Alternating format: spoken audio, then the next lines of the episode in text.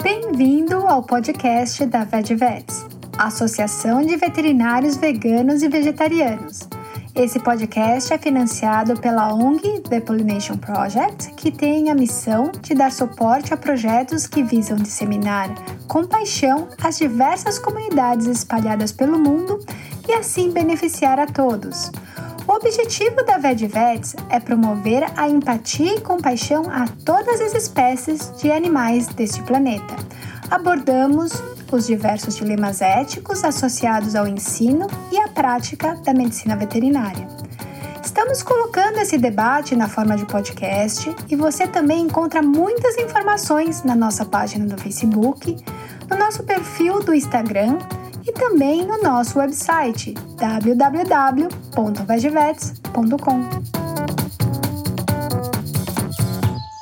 Pelo fato de utilizarmos um áudio gravado de uma live do Instagram, avisamos que a qualidade do áudio não está muito boa e também há algumas interrupções pela desconexão à internet. Nesse episódio, eu, Isabelle, conversei com a médica veterinária Vânia Plaza Nunes, diretora técnica do Fórum Nacional de Proteção e Defesa Animal. Vânia é também integrante da diretoria do Instituto de Medicina Veterinária do Coletivo, IMVC e diretora técnica de Voluntários para a Valorização da Vida Animal. Nós conversamos sobre o ativismo animal na profissão de medicina veterinária. Confira e deixe seu comentário. O áudio foi extraído de uma gravação da live do Instagram, que ocorreu no dia 17 de agosto de 2020, às 19 horas. Oi, Isabela. Oi, tudo bem, Vânia? Boa noite. Boa noite. Obrigada pelo convite. É realmente uma honra e para quem é importante saber, é mostrar para as pessoas quem são os veterinários que estão ali fazendo o ativismo animal, que a gente vai falar bastante, né, sobre isso. Vânia, você pode contar o papel do Fórum Animal antes da gente entrar na sua jornada, o papel do Fórum Animal na defesa dos animais? É, na verdade, o Fórum Animal está fazendo 20 anos esse ano, tá, Isabela? porque foi o seguinte, é, parece que foi ontem, né? Esse ano a gente tem vários marcos importantes que estão acontecendo, né? Eu vou contar o do fórum, depois eu conto um outro que é bem importante. É, quando o Fórum Animal foi criado, a ideia foi de criar uma coalizão entre várias entidades de proteção e defesa animal no momento onde diversas, vamos dizer, científicas tinham ficado muito claras como uma possibilidade de mudança especialmente na questão é, do manejo das populações de cães e gatos. Né? A gente não tinha políticas públicas para isso, a gente tinha o horror, que eram as eliminações coletivas de cães do Centro de Controle de Zoonose. Existia uma necessidade de lutar por políticas públicas para cães e gatos, para silvestres, para diferentes áreas específicas né, da questão dos animais de produção. Então essa reunião das pessoas, ela foi muito importante e o fórum foi criado por esse motivo, como um fortalecimento do movimento de proteção e defesa animal no país. Então fizeram parte do Fórum Animal já diversas entidades que algumas não existem mais, elas foram ao longo do tempo se descontinuando, porque a proteção animal tem uma característica, né? As pessoas, elas são muitas vezes o movimento, né? Elas são os indivíduos que fazem com que aquele coletivo no entorno se reúne e haja. E quando essa pessoa, às vezes, que tem essa, essas ideias, essa capacidade, ela fica doente ou ela se afasta, às vezes o movimento vai decaindo, porque nem todo mundo tem essa questão de, durante muitos anos, né, tá se dedicando a isso. Outras pessoas, porque têm problemas de saúde, outras pessoas porque vão acabando com seus recursos, né? Então isso era uma coisa muito comum antigamente de acontecer e ainda hoje a gente sabe, pelo menos aqui no Brasil, que acontece muito, né? Então acho que o fórum teve esse papel fundamental do fortalecimento, de criar uma estrutura onde várias entidades é, poderiam estar está se unindo para lutar por políticas públicas pelos animais. Então, a nossa linha de trabalho é combater todas as piores práticas onde os animais estejam envolvidos. Então, tanto faz para nós que sejam cães e gatos, animais silvestres, animais silvestres exóticos, animais usados na experimentação em qualquer área, todos os animais de produção, onde na verdade a gente saiba que tem um animal de espetáculos, né, que são ainda hoje a gente vê que isso é um fato. Todas aquelas práticas onde os animais estejam envolvidos e nelas estejam crueldade, maus tratos, negligência, omissão, a gente tenta é, trabalhar de uma forma estruturada para mudar aquela realidade. Não é fácil, tá? especialmente num país como o nosso, né, que é ligado à produção, como você falou, é, nós já somos formados né, para endossar muitas dessas práticas, mas eu acho que não combina muito com o nome da profissão. Né? Ser médico veterinário é uma questão que diz que você tem uma questão ética importante a, a pensar na sua formação. Embora na minha época não fosse clássico se ensinar ética, né? Eu, eu entrei na faculdade em 1979, na Unesp de Botucatu, uma escola que eu admiro demais. Eu acho que, assim, é, independente do, de termos ou não conteúdos, mas eu acho que foi muito importante a base que eu recebi ali dentro, né? Que era uma base ligada àquilo que era importante na medicina veterinária, saber todos os procedimentos para você poder cuidar de um animal. Não importava se o animal era de produção, se ele era um animal de estimação, se ele era um, um animal de laboratório. O conteúdo, né, todo o nosso currículo era voltado para ser um serviço de competência, de excelência. Tá? Eu ainda tenho contato com vários dos meus professores e tenho muito orgulho do que eles me ensinaram. Porque mesmo a gente enxergar coisas que nos incomodavam e a gente não poder se contrapor, muitas vezes era porque a gente não tinha argumentos. Né? Então, eu acho que só a vida foi dando essa possibilidade é, de que a gente pudesse olhar para uma realidade e querer mudar essa realidade. Certo. Tinha um gato Vânia... aqui, eu pensei que ele estava querendo colo. É, minhas gatas já sumiram, é a hora delas dormirem agora. E no caso do fórum, Vânia, é, vocês, vocês estão aí em várias frentes, né? O fórum, quando foi criado o fórum? Qual foi a ideia? Eu vou voltar um pouquinho no tempo para você entender como é que o fórum nasceu. Em 1995, a gente teve aqui no Brasil um evento que, à época, foi promovido pela antiga WSPA, atualmente a WAP, aqui em São Paulo, que é, se chamou Pet Respect. Foi um evento que trouxe para o Brasil, pela primeira vez, uma proposta de um programa de controle populacional de cães e gatos uhum. para acabar com a questão da eliminação dos animais. Quando isso aconteceu, um ano antes, a gente tinha, é, por várias questões, trocou a diretoria do Instituto Pasteur de São Paulo. E quando trocou a diretoria do Instituto Pasteur de São Paulo, ela começou a mudar, a gente viu que entrou um grupo que tinha uma visão um pouco diferente do anterior. Nessa época, aqui perto de onde eu moro, em Campinas, se montou um grupo para discutir um grupo de trabalho de médicos veterinários que achavam que do jeito que o programa da raiva ia, não estava muito bom. Nessa época apareceu o Pet Respect e para nós aquilo foi a, a, a tábua de salvação, porque muitos de nós que trabalhávamos no serviço de controle animal éramos contra as práticas de recolher e matar animais, recolher e matar, recolher e matar. Eu, felizmente, quando entrei para o serviço público em 89, já não era mais feita a, a, eliminação de animais aqui. Já em 1986, uma ONG de proteção animal, a UIPA daqui, ela entrou na, na, no canil e tomou conta do canil, não deixou mais matar nenhum animal. Então, quando eu entrei para trabalhar, já não era assim, mas eu fui daquelas pessoas que corria atrás da carrocinha para os cachorros sair correndo, para não deixar pegar cachorro, só para você entender. Já veterinária, né? não, não antes. Então, em 1984, 85, eu já estava nessa questão. E isso me incomodava demais, né? Saber que eu, eu prestei um concurso, passei, que não era o meu sonho de consumo, mas acho que fez toda. Todo, hoje eu olho para trás e fez todo sentido se eu não tivesse dado oportunidade para as coisas que apareceram na minha vida, não tinha acontecido. Então, essa foi uma delas. Então, em 94 mudou o Pasteur, em 95 aconteceu o Petrospect, e a partir daí tinha uma entidade, tem uma entidade de proteção que naquela época tinha um outro nome, depois virou a Arca Brasil, começou a fazer seminários internacionais aqui no Brasil, discutindo as questões de bem-estar animal. Foi a época de apreensão né, e eliminação de animais das ruas. Então, o fórum nasceu em 2000 dentro de um evento da Arca Brasil, num desses congressos que foi em Budas Artes. Ah, então, foi o fórum nasceu, pelo que você está me dizendo, Vânia, para então ajudar no controle populacional de cães e gatos.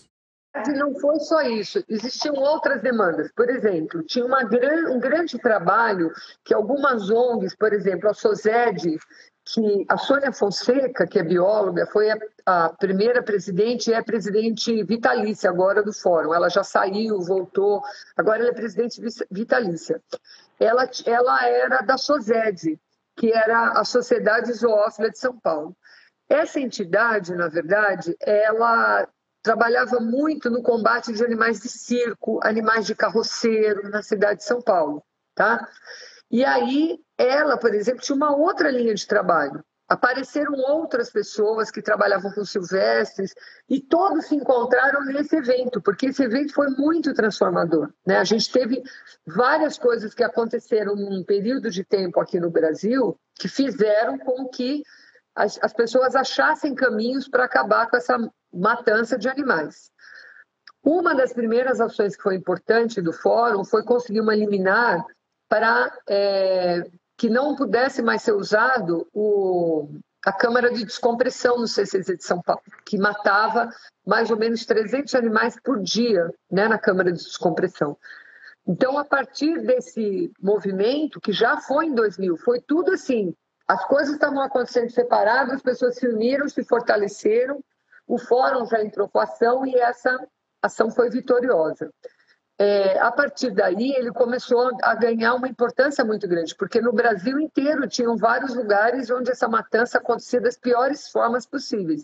Aqui mesmo, quando eu, eu é, fui começar a ajudar, né, nesse, nesse, em 95, em 85, quando essa ONG foi fundada aqui, eu ia lá ajudar para cuidar dos animais, tal como uma voluntária, lá no Canil eles matavam os animais com choque. Então, assim, eu cheguei a entrar nos lugares onde os animais ficavam, era muito ruim, e tinha o material que eles usavam para dar o choque. Quer dizer, enlouquecia a própria pessoa que tinha que fazer isso, porque tinha que fazer um por um, né? Fazer dois polos, molhar o animal e ligar aquilo na tomada, o animal se estribuchava e caía morto no chão. É, eles fazem isso hoje ainda com, é, com animais que são usados para retirar a pele, né? E ainda existe esse método? Provavelmente isso acontece em muitos lugares. Aqui no Brasil, a gente não tem notícia desse tipo de prática para esses animais, mas com certeza, como você está dizendo, a gente pode ser surpreendido a qualquer hora por questões assim. Então, o começo do fórum foi assim. E a partir daí começou a se lutar muito por, muito por políticas públicas, especialmente na cidade de São Paulo, porque a sede do fórum era em São Paulo, né, na cidade de São Paulo. Então, a luta pela mudança, é, pelo fechamento da Câmara de Descompressão, pela implantação da morte dos animais por injeção letal, porque era importante, porque assim, enquanto tinha um grupo de veterinários que queria que mudasse, tinha outro grupo que queria que continuasse igual. Por quê? Porque quem fazia esse trabalho não eram os veterinários, eram os funcionários. Os veterinários só supervisionavam, mandavam os funcionários fazer e de vez em quando ia lá e coletava uma amostra ou outra, ou mandava os funcionários coletar para pegar os cachorros e fazer exame de raiva. Ninguém se envolvia. A partir do momento que a gente começou a lutar, a gente lutou para falar assim: então, é o veterinário que tem que fazer. Então, hoje, isso que eu vejo as pessoas, não, porque é o veterinário que tem que fazer, é o veterinário que tem que fazer. Então, Lá atrás, a gente teve que dizer que era o veterinário que tinha que fazer a morte dos animais no CCZ. Para você ver como é difícil, né? As pessoas acham que é assim, ah, é fácil. Não, é, você muitas vezes construir um caminho para você chegar num lugar onde você luta para não que, que não tenha mais morte, a gente teve que passar por esse de que tinha que parar de matar de uma forma cruel e matar de uma forma mais humanitária, para junto lutar para ter programa de castração, porque a gente já tinha começado, né, a lutar por isso. A Rita Garcia, né, que é uma veterinária extraordinária que você conhece tão bem, ela em 86 já fez o primeiro mutirão de castração em Taboão da Serra. Em 97, é, a Adriana Vieira fez em Guarulhos e eu comecei a fazer aqui. A Rita ficou mais dois ou três anos, depois saiu, foi trabalhar na Prefeitura de São Paulo. E a gente continuou aqui até 2001. Aí, quando o então secretário de saúde aqui quis acabar, em Guarulhos só foi naquele ano. Eu, eu pedi para sair do meu serviço, porque senão eu ia dar, dar conta dele, né? Porque eu levei anos estudando, entendendo, a hora que achei o caminho, fui lá para implantar, que estava indo super bem, que tinha parceria de todos os veterinários da cidade, o cara viu que estava fazendo muito sucesso, então era melhor é, não fazer mais. Mas aí já tinha Também começado. Né? Tem várias pessoas entrando aqui. É, é, tem a, a, Larissa acabou de entrar, o pessoal da Perifa, é, Perifa Vegana de São Paulo. Aí tem uma pessoa que fala, faço Nesp, é, medicina é, veterinária não é, na Unesp Jaboticabal. Muitas vezes fico muito desanimada porque o curso é muito voltado para a produção animal. Mesmo a faculdade oferecendo disciplinas fora disso. Não sei como lidar com isso. Eu acho que assim, olha, a formação clássica que está lá e que você tem que cumprir, você tem que cumprir. Só que não quer dizer que você não possa lutar por mecanismos. Por exemplo, na minha época não tinha muito o que tem hoje como uma possibilidade que eu acho super importante, que são os grupos de estudo que se fazem. Né? Então, por exemplo, ah, eu gosto de silvestres, então vou formar um grupo. Ah, eu gosto da área da medicina veterinária do coletivo, então vamos formar um grupo. E aí sempre tem um professor, lógico, de referência, né, que é mais apoiador, um grupo de bem-estar animal. Então hoje eu vejo que as escolas de veterinária, sejam as boas escolas, as escolas mais tradicionais, ou as escolas é, particulares, e que os alunos sentem falta desses conteúdos, eles têm essa autonomia. Então, preciso usar isso. Isso é super importante, porque é através disso que você vai trazer pessoas que vão poder contribuir com conteúdos. Tudo bem que a pessoa vai contribuir com um tema, um assunto, né? Mas aquilo pode ser o despertar para você poder seguir. Hoje também, Isabelle, diferente do que tinha antigamente, hoje tem muita conferência, seminário, palestra, workshop, roda de conversa, tudo que você quiser. Antes da pandemia tinha que ir, agora não, é tudo na internet. Então tá cheio de conteúdo maravilhoso também, né? Que as pessoas precisam acompanhar.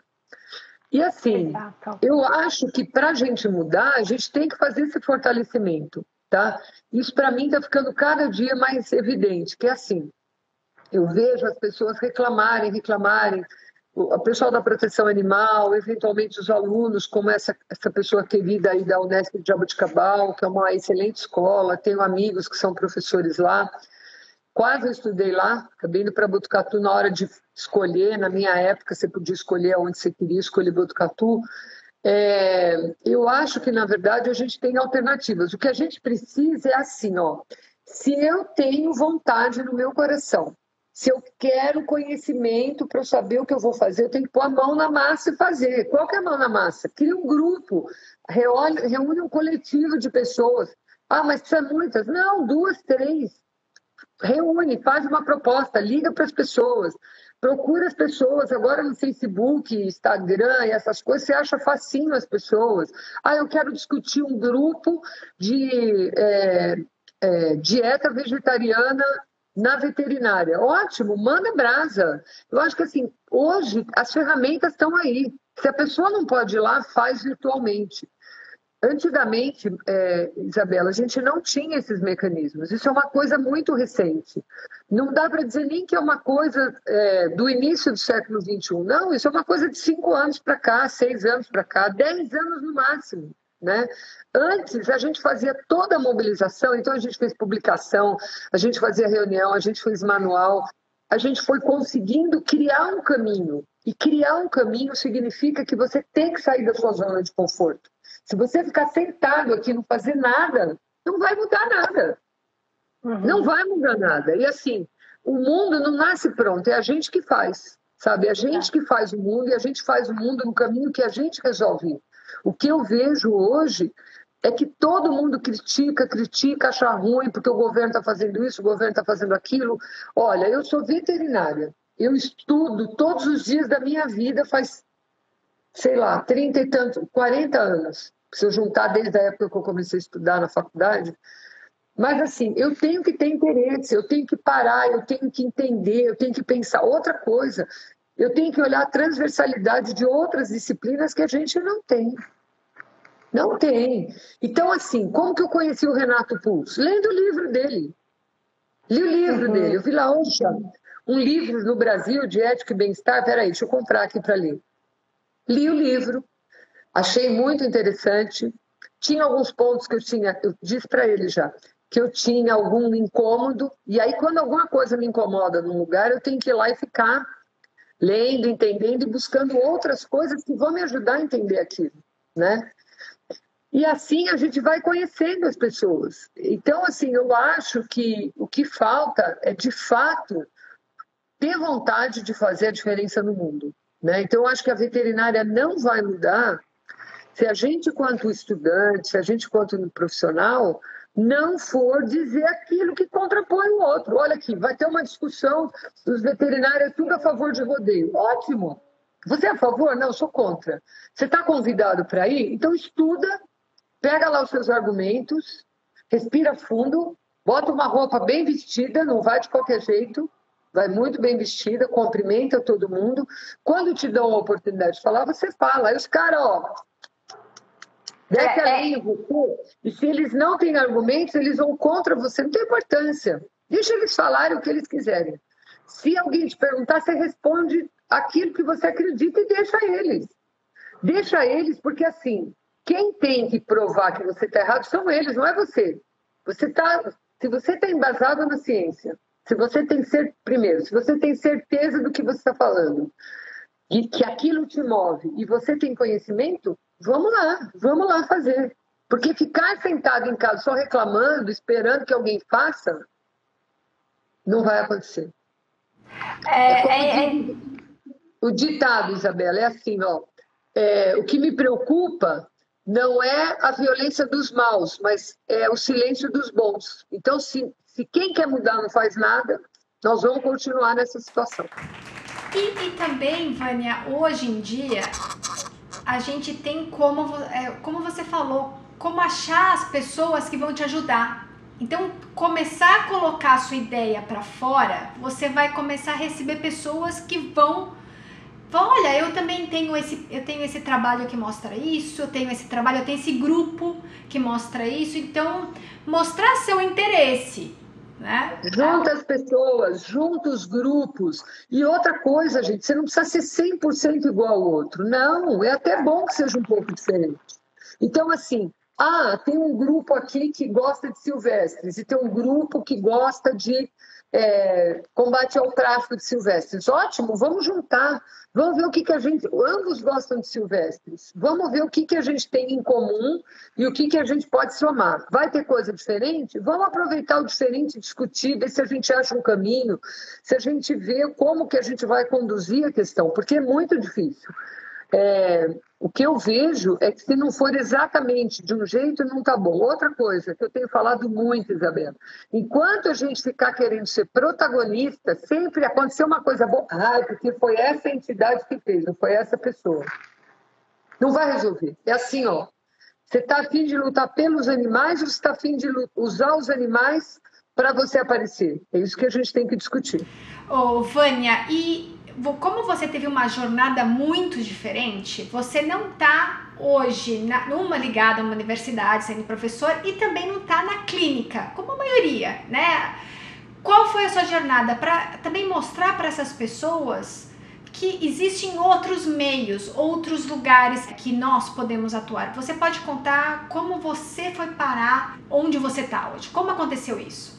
Então, foi assim, olha, eu vou contar um pouquinho rapidamente a minha jornada profissional é, para você entender como é que a gente construiu isso. Quando eu entrei na faculdade, eu queria fazer ornitopatologia. Olha bem, ornitopatologia. Conforme eu entrei na faculdade, eu acabei conhecendo uma pessoa que era um veterinário aqui na minha cidade que trabalhava com cavalo. E aí eu pedi para começar a fazer estágio com ele. Comecei a fazer estágio no primeiro ano de faculdade. Então, todas as minhas férias até eu me formar, eu fiz estágio. Nenhumas férias eu fiquei de férias, não vou fazer nada. E aí eu fui experimentando para ver como é que era. Quando eu saí da faculdade, eu saí para o meu estágio de quinto ano foi para trabalhar com cavalo. Tudo que eu podia fazer, eu fui fazer em relação aos cavalos. Sempre gostei, admirei, mas não era uma coisa que eu adorasse. Na minha vida, você teve quanto cuidado com quanto contato com o cavalo? Uai, meu avô tinha fazenda no interior, de vez em quando eu ia lá, eu via, e perto da casa da minha avó tinha charrete, porque era uma cidade pequenininha, eu morava em São Paulo. Quando eu ia para lá, a gente andava de charrete para ir da casa de um ou outro. Eu não tinha essa ideia de nada do que eu tenho hoje. Nada, esquece completamente. Na faculdade, é, tinham muitas coisas que aconteciam que me incomodavam, mas eu não tinha um parâmetro para saber se estava bom ou ruim. Por exemplo, aula de cirurgia, todos os animais acabavam a cirurgia morriam. A gente eliminava todos, dava uma, aprofundava a anestesia e eles morriam. A gente achava aquilo horrível, mas qual é a alternativa que a gente tinha? E minha turma era muito pequena, eram 37 pessoas. Os nossos professores, a gente se formou em 83, eles sabem os nomes de todo mundo que não morreu. Porque na minha turma teve vários que já morreram. Tá? Então, quando eu saí, eu fui trabalhar com cavalo. E comecei, e com reprodução ainda, olha que legal. Criando, fazendo cavalo nascer, fazendo cavalo. E aquilo começou a me incomodar de um tanto, de um tanto, de um tanto. A minha vida era ir de fazenda em fazenda, fazendo controle reprodutivo folicular, controle folicular das éguas para um caráter reprodutivo, e lá fui eu trabalhar com isso. Quando, na verdade, é, de repente apareceu um concurso público na minha cidade em 89. É, então, durante esses seis anos, eu trabalhei com cavalo e depois mais outros tantos, até que eu parei de trabalhar com cavalo mesmo estando na área pública. Quando eu fui trabalhar no serviço público, eu não tinha a menor ideia do que eu ia fazer. Eu prestei um concurso sem estudar, só que eu tinha uma boa formação, fui lá e passei em segundo lugar. Aí teve uma entrevista, as, os dois décimos de diferença que eu tinha com a outra pessoa, eu passei pela outra pessoa. E aí fui trabalhar. E aí, como é que é? Não sei, fui fazer estágio no CCZ de São Paulo. E foi aí eu fui conhecendo pessoas e fui entendendo aquele universo, fui fazendo aquele trabalho. Por exemplo, uma coisa que eu já fiz, não tenho vergonha de falar, viu, Isabela? O que, que eu posso fazer? Eu fiz. Eu fiz controle de roedor durante 13 anos da minha. 13, 14, 15, 16 anos da minha vida. Dava veneno para os ratos morrer. O que, que você acha? Não era legal? Ah, Vânia, a gente não dá para julgar. É, a gente está nessa. Então, é. Outro dia eu passei uns vários dias pensando nisso. Eu falei, Jesus de misericórdia, como é que a vida. Só que eu acho assim, Isabela, eu tenho certeza disso se eu não tivesse experienciado tudo que a vida me deu, e eu sempre tive à disposição do que a vida me deu, eu não poderia ser, ser a pessoa que eu sou hoje. Eu não poderia. O maior. Olha, hoje eu olho para trás, eu me lembro do dia. Eu já prestava um serviço voluntário no CCZ de São Paulo, emprestada aqui, porque, como eu trabalhava com cavalo, eles precisavam organizar o serviço lá. E a Rita foi ser diretora, e eu saí da zoonose aqui, eu fui trabalhar na área ambiental. A Rita estava para ter nenê, ela tinha uma gravidez problemática, né? E ela me pediu se eu podia ajudar. Eu fui. E eu me lembro que eu estava lá no CCZ, estava um dia lá, e as pessoas me convidaram, me ligaram na minha casa, eu estava aqui, me ligaram, e eu lembro que eu tive que levar roupa, tudo, para tomar banho no CCZ, para ir numa reunião que eles me convidaram do fórum. Em 2002 foi isso, tá? E eu me lembro que eu fui numa reunião na, numa casa que era Arca Brasil e estava todo mundo da proteção animal.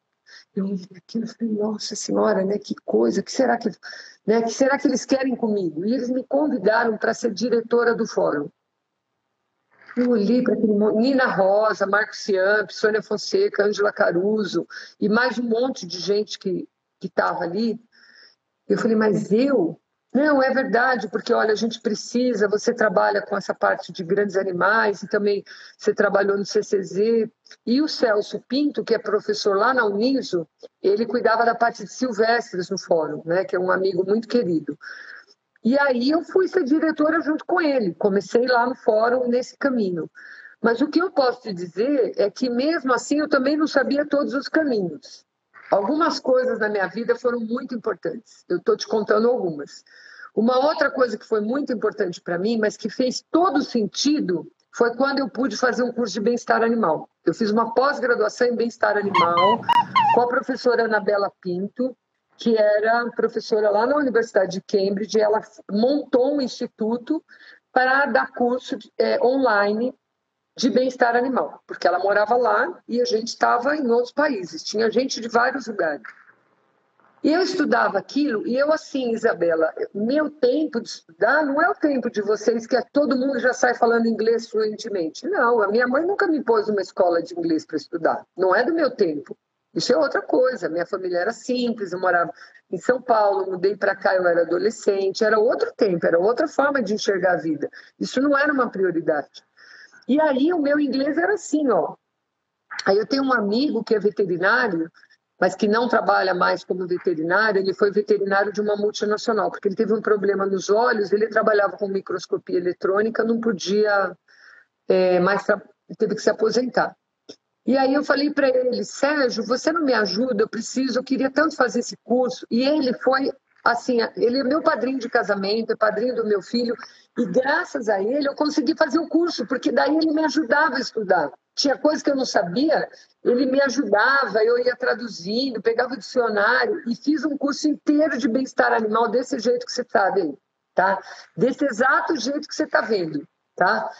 E isso, quando eu lia aquilo, estudava, eu ficava numa alegria. Sabe quando você vê uma coisa, você lê uma coisa, você fala, gente, alguém está dando resposta para tudo que eu não soube a vida inteira, né? porque eu já sabia da ciência, eu já tinha visto lá atrás com o Marcos Young. Mas aí eu levei 10 anos para ter um curso, não menos, acho que 8 anos para ter um curso disponível aqui. E aí, minha filha, eu não larguei disso nunca mais, porque para mim, é, a minha vida antes do curso de bem-estar animal e depois são duas coisas completamente diferentes. Então, por quê? Porque aí eu consegui achar qual era o caminho que eu tinha que estudar, o que, que eu tinha que entender, onde é que eu tinha que buscar a base para eu poder lutar por aquilo que já tinha feito muito sentido indo para a proteção animal. Porque ir para a proteção animal foi o seguinte: eu fui convidada para ser diretora técnica porque eu era veterinária, tudo bem. Mas se pensa que eu entendia o que da problemática deles. Eu conhecia da ONG aqui, que eu entrei em 85. Mas lá eu fui ver que esse universo era infinitamente maior, infinitamente mais complexo. E a partir daí, o que foi acontecendo foi que toda a minha, minha questão profissional, do ponto de vista da saúde pública, porque eu fiz saúde pública, eu fiz tanta coisa na minha vida, fiz vigilância sanitária, fiz ecologia, educação ambiental, fiz é, bem-estar animal, fiz saúde ambiental. Eu fui fazendo um currículo de, de disciplinas que tinham sentido naquilo que para mim fazia sentido. E antes da, da, do curso de bem-estar animal, o que me chamava muita atenção eram as questões ambientais, porque eu via que as doenças que eu tinha que trabalhar na zoonose, porque eu entrei para trabalhar na época que acabou a Constituição brasileira de ser publicada em 88, eu entrei para trabalhar em 89. Então a gente teve que fazer o um processo de municipalização da saúde. As pessoas não têm ideia o que é isso. Quando alguém fala que vai acabar com o SUS, para mim é uma facada no peito, porque não tem ideia que foi construir isso. Uhum. Então tudo isso foi super importante. Mas olha, Isabela, entender que Naquela época também, foi a época que as questões ambientais estavam começando a aparecer no Brasil. Eu sou desse tempo, eu sou do tempo que os meus professores levavam a gente numa região de mato que ninguém ensinava nada sobre o meio ambiente. 75, 76, pensa bem, ninguém ensinava isso. E aqueles professores começaram a falar coisas que eu achava que fazia muito sentido. Comecei a ir. Então, é o que eu falo para você, eu sempre tive antenada onde é que tinham coisas que começavam a me fazer sentido. E aí, eu posso te dizer que isso foi fazendo muito sentido. Quando alguém fala em saúde única, hoje eu sou feliz na minha vida. Eu vivi a vida inteira sem esse conceito. E eu vivia assim, alguém falava alguma coisa, só tem alguma dúvida? Todo mundo entendeu? Alguém quer perguntar alguma coisa? Eu sempre fui assim. Então, eu acho que esta costura de juntar bem-estar, meio ambiente, defesa e proteção dos animais. Ela foi fazendo sentido sempre que eu fui olhando. Não é que eu sou melhor que os outros, mas é que eu sempre tive disponível. Eu sou uma pessoa disponível. Se você chegar para mim e falar assim, Vânia, eu estou precisando muito de uma coisa assim, assim, você pode me ajudar? Eu vou largar o que eu estou fazendo para fazer, entendeu? Se você é uma pessoa que eu conheço, se você é uma pessoa que eu não conheço, se pedir uma coisa para bicho, então. E eu sou assim. E eu acho que foi achar um espaço é, onde eu me senti útil, porque eu tenho essa necessidade. Eu tenho a necessidade de ser útil. Então, quando você fala assim, qual é o caminho? Olha, primeiro que o caminho tem que estar no seu coração. Se você, na verdade, tem alguma coisa que te move, você tem que dar atenção. E no caso da proteção animal, antigamente não existia uma profissionalização. O meu trabalho todo, em todos os lugares, é voluntário. Mas hoje, várias organizações contratam os profissionais. Então, hoje a gente tem veterinário, biólogo, a gente tem jornalista, a gente tem zootecnista, a gente tem estagiário, a gente tem voluntário, a gente tem um universo de pessoas que trabalham hoje na proteção animal. Por quê? Porque aquela proteção animal é, antiga, de mulher louca, descabelada, não sei o que, não existe mais. Pode ser até que ela exista num lugar ou outro. Mas a proteção animal hoje é uma ação fundamental e que está garantida, que a gente pode participar. Está garantida desde a da formação da Organização Mundial de Saúde. Né? Quando a OMS foi formada depois da Segunda Guerra Mundial, em 1946, ela reconheceu a importância do papel da sociedade civil organizada e criou o termo organizações não governamentais. Tá? A nossa Constituição brasileira diz isso em 88. Então, o que, que a gente está fazendo que não está se mobilizando? E todo papel é importante. Você pode fazer um grande papel, numa ONG, grande que eu digo assim, trabalhar mais coletivamente, você pode trabalhar na sua comunidade do entorno, você pode participar de discussões de políticas públicas nos conselhos de saúde, de meio ambiente, de proteção e defesa animal, que hoje existem em muitos locais, tá? Então eu acho dentro dos conselhos, uma coisa que eu acho é que assim os conselhos de, de veterinária precisam rever o, o próprio papel, incluindo esse trabalho. A gente teve um esforço de fazer isso em São Paulo, infelizmente foi descontinuado. E eu acho que assim a gente tem que resgatar esse papel. A gente não vai resgatar o papel importante social do médico veterinário se a gente não resgatar esse valor do trabalho do veterinário como alguém que entende a sua comunidade, que acolhe sua comunidade. Não vai, não vai. Então acho que isso a gente tem que construir. Eu acho que eu não vou dar conta de ver essa transformação, porque a idade vai chegando e a gente vai envelhecendo, enfim. Eu não acho que isso vai. É, eu vou ver todas essas coisas resolvidas, mas o que eu acho é, é que a gente precisa multiplicar essas questões, né? E eu vejo que hoje a gente tem muitos veterinários que são dão de 10 a 0. Eu vejo os meninos que são estagiários com a gente no fórum, eu olho assim e falo, Gente, como é que esse povo pode ser tão inteligente? Entende de tecnologia, entende de, da, das, de um monte de idiomas. O que falta é o conteúdo. Então, se você é um, um bom aluno, se você é uma pessoa dedicada, se você é interessado, hoje tem faca, queijo, pratinho e a goiabada na mão para ficar todo mundo feliz. E, e, também tudo é complementar, né, Vânia? A gente aprende com muitas pessoas. Você tem que saber o que você tem que aprender e ir atrás daquilo. E formar grupos é bem com pessoas que têm habilidades diferentes também.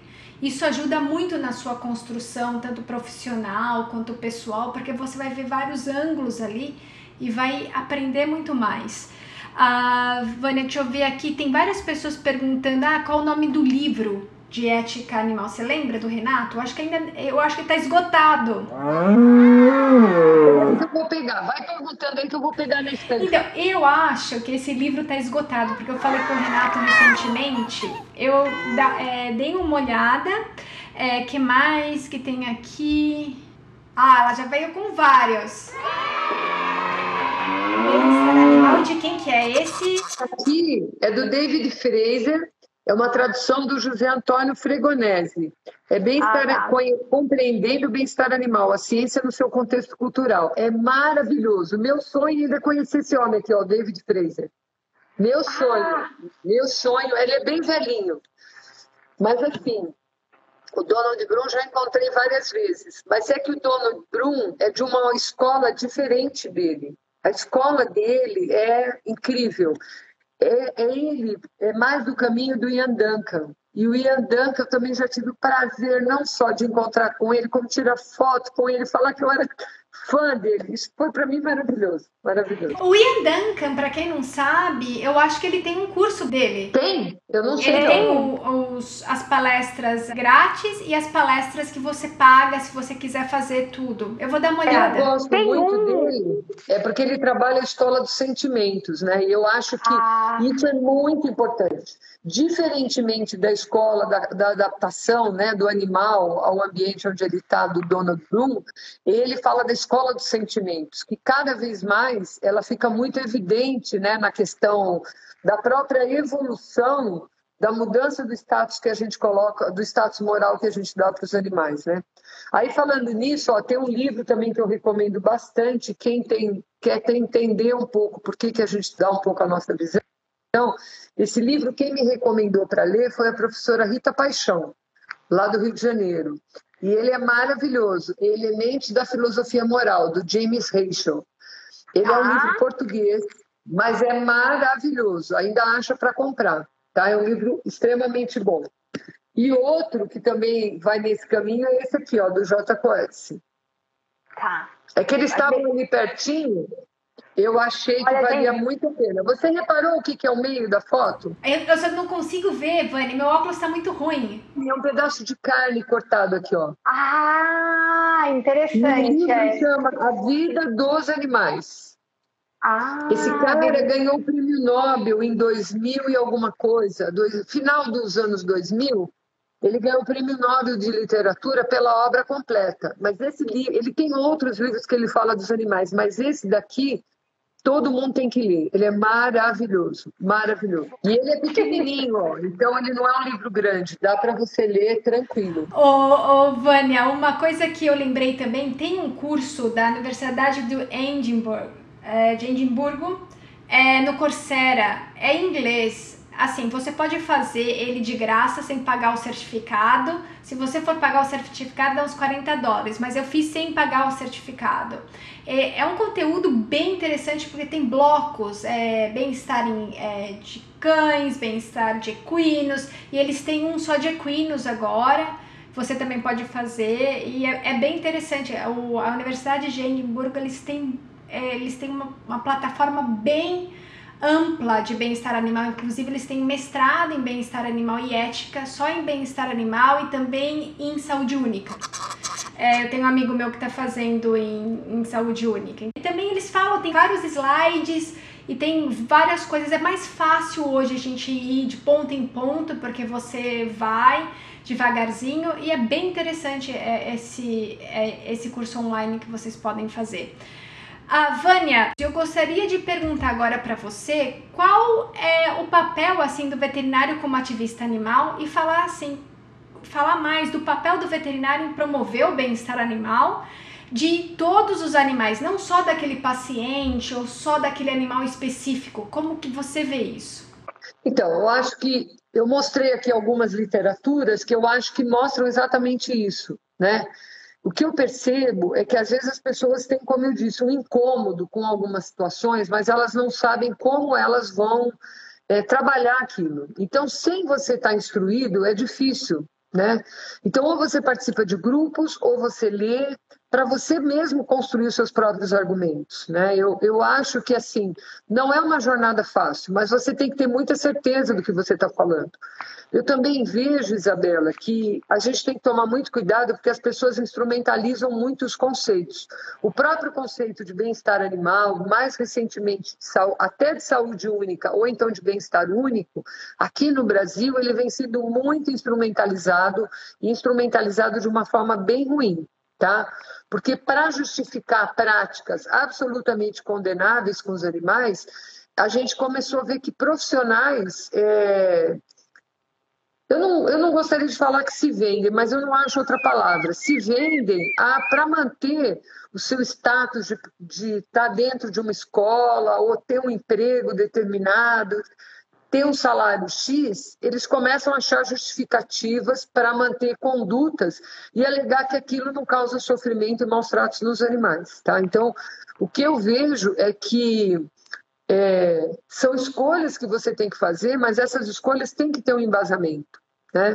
Eu respeito muito a opinião dos outros, agora o que eu não consigo entender é o que faz uma pessoa é, sair de uma série de argumentos e, e chegar num resultado completamente equivocado durante a trajetória só para justificar coisas erradas. Né? Então, por exemplo, a gente viu mudança na lei que é, você pode ter rodeio e vaquejada, considerar práticas culturais e desde que seja mantido ciência do bem, que seja mantido os princípios de bem-estar animal. Como é que você vai manter bem-estar animal, por exemplo, numa prova de vaquejada? Me explica. Eu queria que alguém me explicasse. Uhum. E aí, quando você vai olhar, o que as pessoas fazem, elas fazem um recorte num pedacinho e acham que está justificado. Porque, por exemplo, eu vou usar o exemplo da vaquejada. São dois animais envolvidos. Na verdade, três, né? Porque é o boi, o cavalo e o ser humano. E nós somos animais. Então, são três indivíduos ali envolvidos. Muito bem, qual é a preocupação deles? Fundamental, no cavalo e no humano. O boi, que é o terceiro da história, se arrancar o rabo, quebrar a perna, ele se machucar, sair manco, não tem problema. O boi não importa, porque ele já ia ser morto mesmo. É então, isso assim, que é justificativa, mais... não? É. Um sofrimento a mais ou a menos. Agora, não se fique, então, o cavalo é tratado dentro de uma redoma de vidro. Claro que não. O cavalo é preparado também, ó, na base da pancada, na base da, da, da, do uso de uma série de treinamentos e produtos absolutamente equivocados, mas ele acaba tendo seu valor, por quê? Porque ele ganha uma prova, o cara ganha dinheiro e ainda ele pode ganhar mais dinheiro usando o animal como um reprodutor, por exemplo. Né?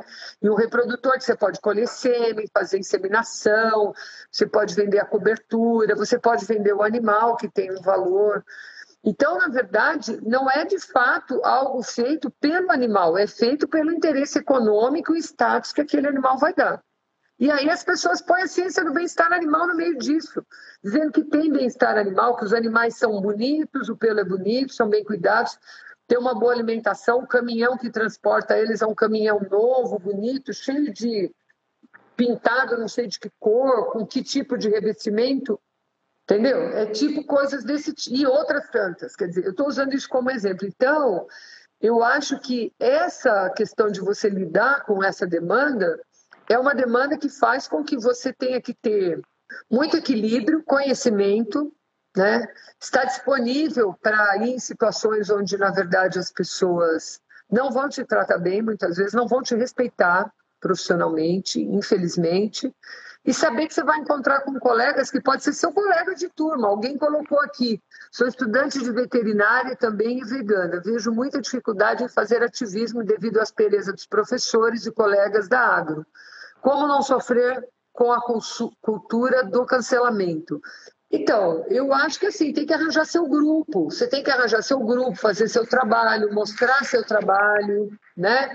Olha, eu estou aqui, estou fazendo meu trabalho. Você está incomodado? Faz o seu e mostra o resultado do seu trabalho.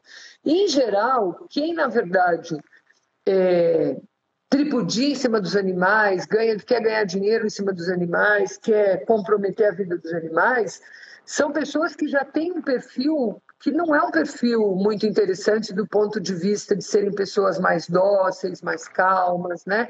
Então você tem que saber conviver. Fora o fato de que muitas vezes estão ligadas a outro tipo de práticas que também não são muito legais. Eu não gostaria de ficar citando todas, mas a gente tem visto que tem um perfil de pessoas que se colocam, né? Eu sou melhor, eu uso tudo, tudo aqui está à minha disposição eu, como ser humano, estou acima de todo mundo. Então, sem entender que não é isso. É, e tem, é, acho que as pessoas também, a gente esquece que o histórico da veterinária, como eu falei no começo, as, não estavam todas as pessoas, ela foi criada para criação de vaca e cavalo. Depois que veio muito além, veio os cães e gatos, e a gente mudou a nosso a nossa percepção em relação dos cães e gatos é recente. A gente acha que é, há tempos atrás, não é. Isso começou nos Estados Unidos, onde eu tô, em 1950, com cães e gatos, e foi mudando. Né? Os, os cães e gatos antes eram é, o controle de natalidade, as, nem tinha é, câmara de compressão, nada, eles afogavam os animais. Para você ver, foi em 1910, não muito tempo. grande, pegava um guindaste, afundava no mar, deixava 5 minutos, 10 minutos, tirava. Tinha alguém mexendo ainda, punha tudo na água de novo. Exatamente, a gente tem que lembrar que é um histórico muito recente. Então a gente está o que está acontecendo na veterinária, na verdade, é um reflexo de perguntas da própria população e nós mesmos como profissionais.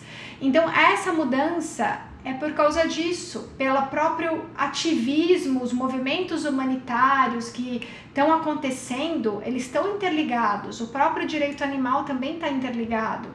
E, e a gente não pode esquecer que foi para, na verdade, é, questão sanitária dos alimentos. Primeiro foi para cavalo, depois questão sanitária dos alimentos. Foi para isso que a veterinária foi criada. A gente foi criada, ah, vamos ser médicos de animais. Não foi. Isso que a gente Aliás, tem que ter em mente. não era nem médico veterinário, isso é uma coisa bem mais recente, né? Que foi criado em, quando a profissão de veterinário em 68 foi reconhecida. Eu já tinha nascido né, quando a profissão foi reconhecida. Embora ela é uma das profissões mais antigas do mundo como profissão, né, a gente já tem 258 anos, se eu não me engano, de médicos veterinários no mundo, da medicina veterinária no mundo, a gente não tem isso como uma profissão da forma. Então, muita gente entra para fazer veterinário e desiste justamente por isso, porque acha que é uma profissão e ela é outra cabe a gente é, direcionar a profissão para outro lado, porque o que eu vejo hoje é que a veterinária ela faz duas coisas. Primeiro, ela cria veterinário para trabalhar na clínica e ser um especialista, porque o conteúdo é muito reduzido e ele tem que se especializar. E aí ele depois tem dificuldade de emprego. E competição, né, no Brasil, que é um que é muito, é uma coisa bem pronunciada. É escola, né? A gente é o país que mais escola tem de veterinária em relação somando todas as outras do mundo inteiro. Depois, a segunda questão. Então, vamos formar veterinários para a produção. E aí, pensar na produção, tem toda a cadeia produtiva. Vai do sistema de criação dos animais até o produto acabado. Né? Então, e tudo isso precisa de veterinário. É ruim? Não, não é ruim. Eu acho que é uma profissão que está lá, que as pessoas podem viver, mas ela não pode ser só isso. A gente não pode ser uma profissão tão paradoxal que, ao mesmo tempo que na clínica você se mata para manter um animal vivo até o último, e aí, na primeira oportunidade, você, o bichinho é pequenininho, novinho, você vai lá e mata para pôr no sistema de produção. Isso é uma coisa esquizofrênica. Então, tem alguma coisa errada nisso. Agora, como é que a gente muda? A gente muda, se não dá para mudar dentro, mudar dentro por enquanto, vamos tentar fazer a mudança vir talvez de fora para dentro. Né? Porque eu me lembro do tempo que a veterinária era diferente e ela virou uma profissão comercial, que ela é. Toda clínica tem que ter um pet shop, né? tem que ter uma loja. Ou o veterinário também, hoje em dia, serve para trabalhar na empresa que vende algum produto e que os caras ficam botando 1.500 produtos para você comprar e para você fazer seu cliente comprar. Né? Vânia, você tem dois minutos. Quais são as suas palavras finais para aquelas pessoas que ah, os veterinários que querem fazer os ativismos, os estudantes que querem ser ativistas, que te vem aí como gran, grande exemplo? Olha, eu acho que todo mundo que quer tem que sair do imobilismo e procurar. As ONGs de proteção animal tem várias, toda cidade tem. Pode ser uma ONG pequenininha, pode ser uma ONG maior. Nós no Fórum estamos abertos, assim como outras entidades, tem entidades maravilhosas no Brasil. A nossa diferença é que a gente é uma entidade nacional. É a única ONG de caráter nacional que tem várias entidades afiliadas, né? Então, é, vão atrás, vão atrás, monte seus grupos de trabalho, conversa com as pessoas. É, eu acho que tem muitos veterinários que já estão envolvidos na proteção e defesa animal, procure por eles. Eles com certeza vão adorar deixar sementes plantadas em vocês para continuar esse trabalho. Acho que é isso.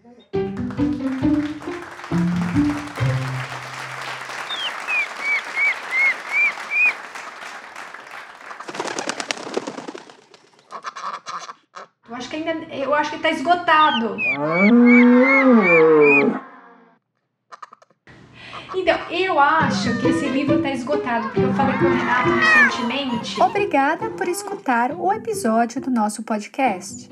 Espero que você tenha gostado. Se inscreva no nosso podcast para receber as atualizações dos nossos episódios. Veja também nossa página no Facebook e perfil no Instagram. Muito obrigada e até a próxima! acho que tá esgotado.